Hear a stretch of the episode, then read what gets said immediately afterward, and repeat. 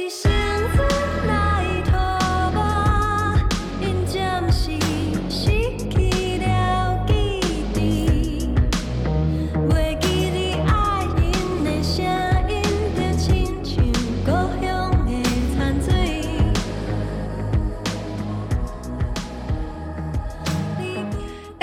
好，欢迎来到副作用。这是一档两个话痨女大学生试图用话语疗愈自己的播客。我是北北，我是思敏，在本播客你能听到的主题有女权、文学、影视、哲学、社会现象，经历分享，还有我们一些隆重的案例。每一期呢，我们都会选择一到两个话题，从女大留学生的视角，结合自身的经历、文艺作品和学术理论，进行三十分钟左右的探讨。今天这一期是我们和观众的破冰环节，主要会讲到我们是谁、为什么做播客，以及插播小预告。那么，首先来自我介绍一下吧。好啊，那我先开始。我是思敏，然后我和北北呢都现在就读于北美的某一所女校，马上我们都要大四了。我自己的专业是计量经济学和政治科学。我主修是哲学，辅修是统计与数据科学。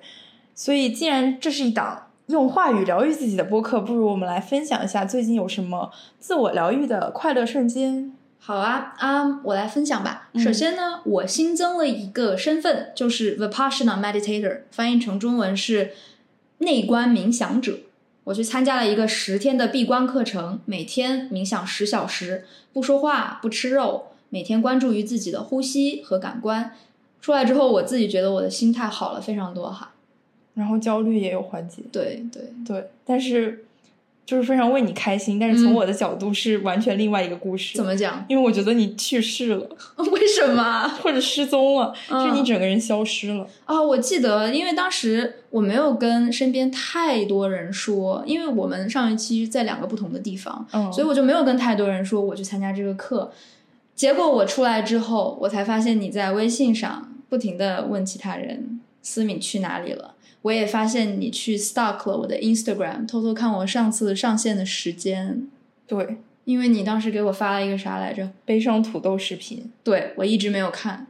一般情况下给我发猫猫视频，我都会点个爱心或者回复，但这次没有，所以他开始担心我是否还在世。对，那你最就是这样对那你最快乐的时光是什么？上学期最快乐的时光是，呃，和朋友一起去看了《魔戒三》的北美重映，因为《魔戒》是我最喜欢的电影，而且原作者托尔金，呃，是我最喜欢的作家，啊，而且已经喜欢了很多年，所以我就非常期待去看这部电影。然后到电影院之后，就非常惊讶的发现，那个电影我从来没有见过那个电影院就是爆满。因为平常他都是只有两三个人，稀对，稀拉拉的因为我们上学的地方在一个屯里，对。所以就是平常了无人烟那种感觉。对，嗯，结果到那边，我觉得大家都是像我一样的 nerd，就是完全走进了一个属于自己人的房间。啊，而且，然后电影开始之后，因为电影有很多宏大的战争场面，导演导演就特别喜欢拉长镜头拍那种骑兵冲锋、万马奔腾，然后所有人内心都看得万马奔腾，嗯特别激动。然后观众席上就是一片欢呼掌声，你不觉得这你不觉得这特别像美国的棒球文化吗？你如果去看一个比赛，也是这个样子。就是会大声呼喊和疯狂鼓掌。然后我觉得那是可能大家近期最社牛的一些瞬间。看完这个电影之后，我们从那个电影院走出来，就扑面而来一股凉爽的、无孔不入的马的气味。马，对，你确定不是马？不是是马的气味，马感觉一万匹马的气味，就是电影里马的气味。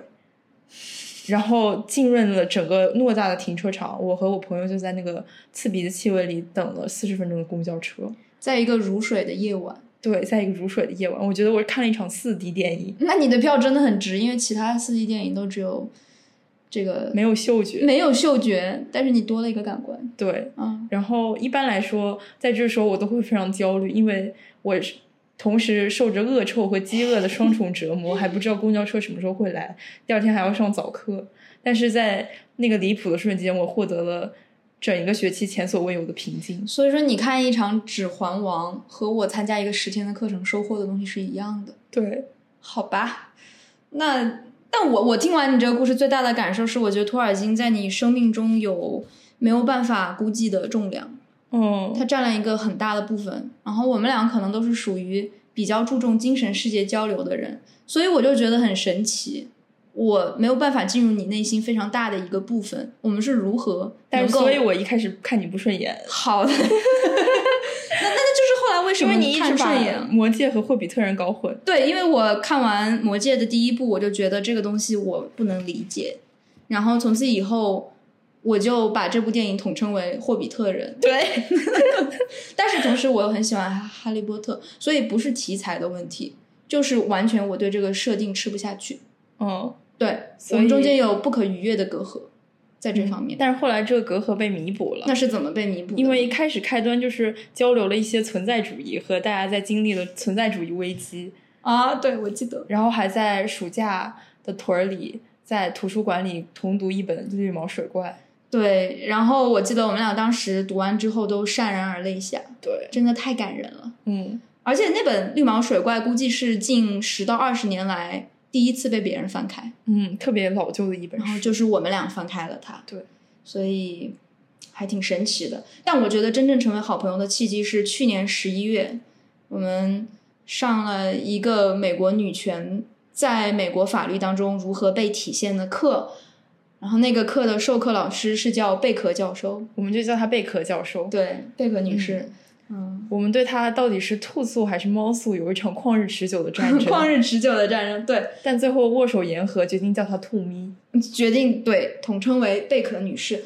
嗯，我们在上这门课的时候就发现观念非常合，然后在学术之外的这些领域呢，在别人不同意的事情上也能达成一致。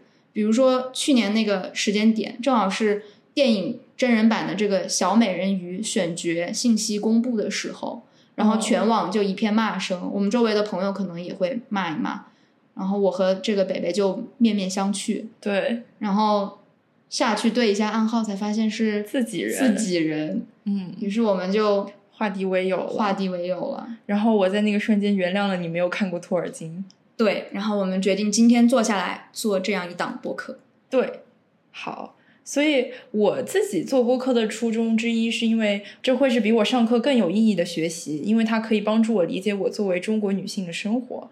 就我之前写大学申请文书的时候，经常写一句话说，我想读书是因为我希望理解我的生活究竟有什么意义，以及我生活中经历的事情到底应该如何理解它吧。但是我现在读了三年，发现我还是完全都不理解，嗯所以，但也并不是因为我读书不认真。也不是因为你英文不好。哦，就是在大一第一学期的时候，我选了一门课叫女权主义入门，我当时就超级超级期待，因为我特别对女权主义感兴趣。嗯，然后我把教授布置的每一篇 reading 都特别认真的反复阅读了，但是上课的时候，我在课堂讨论里还是半句话都说不出。与此同时，Zoom 里的其他美国人就每个人说的红光满面、唾沫横飞，花枝乱颤。对，然后他们可能根本都没有读那个 reading，或者读的嗯没有我认真，或者没有读完。但是他们每个人都有很多话想说，我当时就觉得我和他们可能真的是语言不通，就是一种 形而上的语言不通，嗯没有办法理解彼此。而且当时那门课正好很碰巧是碰上川普和拜登的那场大选嘛，嗯就所有人心情非常焦灼。然后在大选公布选票结果的前几周里，每节课老师都会留十五到二十分钟让大家讨论对大选有什么想法和情绪，就大家自由发言。说是十五到二十分钟，但是每次都会讲半个小时，因为永远那些人有讲不完的话。对，而且我其实根本听不懂他们在说什么，因为他们说的议员的名字我都不认识，然后他自己的 hometown 或者他所在的州，我连他在地图上画在哪里我都不懂。对而且他们讨论的议题也和我们不一样，是我就觉得有一种非常深深的割裂感。但是我能感受到他们每个人饱满的情绪，就不管他感到的是希望还是愤怒，他在那一刻，在他讲述的过程中，我就能感觉他是一个特别活生生的人。嗯但是我那一刻就意识到，首先非常深刻的意识到，我真的是一个完完全全的外国人，嗯没办法融入他们。然后第二点就是，他们其实和我学的是两个东西，因为他们在学习和讲述的是他们自己充满热情去面对的生活，而我的生活，我又该用什么语言去讲述它？我就觉得没有办法讲述，所以我大部分时候和他以沉默相对。嗯，然后其实学了这么多年，这种情绪也一直在积累。我之后写论文的时候，经常把自己写的特别激动，谁不是呢？就是觉得选了一个特别有意思的主题，然后我有好多有意思的话想说，但这时候去翻两眼社会新闻，就觉得捅破了那场虚幻的窗户纸。因为我觉得可能屏幕那端才是我真实的生活，而在这里过的是一种虚假的生活。因为就坐在一个安全的躺椅或者沙发上，能对那些学术问题侃侃而谈，是因为他和我的生活之间有一道优美的距离。嗯嗯，然后它不能真正触及我的生活，所以我做这档播客是想把学习和我的生活无限拉近，然后不要在重要的事情上继续哑口无言。嗯，我觉得我非常的能感同身受，尤其是对于异乡人的这个概念，“独在异乡为异客”这样一种异乡感，我觉得不是因为语言或者说国籍而产生的，它就是文化的根不一样。你们从小到大生长的环境不一样，所以你们关心的议题不一样，你就你就最后会发现，我关心的事业和别人的事业其实是两个事业，虽然他们都是人类的事业。对，就像讨论女权，我和美国同学讨论议题也很不一样。然后我当时就有一种怀疑自己，因为我一直觉得我对女权问题或者社会正义抱有很大的热情，嗯但他们说这些事好像并不能调动我的热情，我就觉得是不是我出了什么问题，或者是我其实是一个比我想象的更冷漠的人。后来我觉得可能并不是因为我不想去在乎，而是我真的没有办法像他们那么在乎。对，因为你自己眼前最就是在燃烧的这个议题都已经没有把它给灭下去，你如何去管别人的事情？就是没有办法讨论，对，然后你要强行讨论一些别人的生活，对，嗯，就是虽然你说都是人类的议题，但是我觉得还是希望我的热情能够扎根在我自己最关心的事业或者议题上，然后去开枝散叶，包裹更多的人，而不是我像一个盆栽一样被强行移植到一个陌生的土壤里，连根拔起，然后我在那片陌生的土壤里就会枯萎而死。对，我觉得你说的很对，尤其是移植那个比喻的部分。其实我做播客的初衷也跟你非常像。呃，我首先是想训练自己的中文表达能力。我觉得每当我去跟不同语言的人去讲述我关心的议题的时候，在这样一个繁杂的语言翻译过程中，我总觉得我说的话里面的一些精髓会流失，然后我想表达的这样的情感也会受到一些折损。所以我觉得做这样一个全中文的播客，不到迫不得已不去讲英文或者另外一门语言，就像拥有一个弗吉尼亚·伍尔夫所说的一间自己的房间，对，只不过我们做的是一个自己的中文播客。对一个自己的中文播客，一个完完全全属于我们自己、属于我们的语言的母语的一个一个中文播客。第二就是呢，我想让更多的人参与话题的讨论，比如说我和北北非常喜欢的播客有呃这个随机波动啊，然后心动动女女孩，孩还有 C 加 Talk Show，守护全世界最好的林雨熙。嗯，他是一个非常好的演员，也是一个非常好的这个 podcast host。顺便安利林雨熙的室友郑一农，他在最近出的一张专辑叫做《水逆》。水逆呢，在二三年的金曲奖获得了六项提名，这是非常不容易的事情。鼓掌！这也太像了，我天，嗯，这非常不容易，是为什么呢？因为对于一个三十加的女性，用全台语去做这样一张专辑，还能获得六项提名，呃，实属不易。所以希望大家能多多支持这张专辑以及这个歌手郑一农。然后今天节目前和节目后放的歌就是郑一农的。对，呃，这首歌叫做《玉仔的心》，是出自他之前的一张专辑。嗯，好的，那我们来做一个最后的下期预告吧。对，下一期的内容就是会讲为什么我们播客叫副作用，然后这个词在我们生活中有什么含义，以及女权主义给我们带来的副作用。那这个副作用，嗯，小插曲，它是一个打引号的副作用。对，然后下一期大家就会知道到底是什么意思。好，那我们期待一波。好，今天的女大话痨时间到此结束，我我们下下一个疗程程再见再见啦，拜拜。拜拜。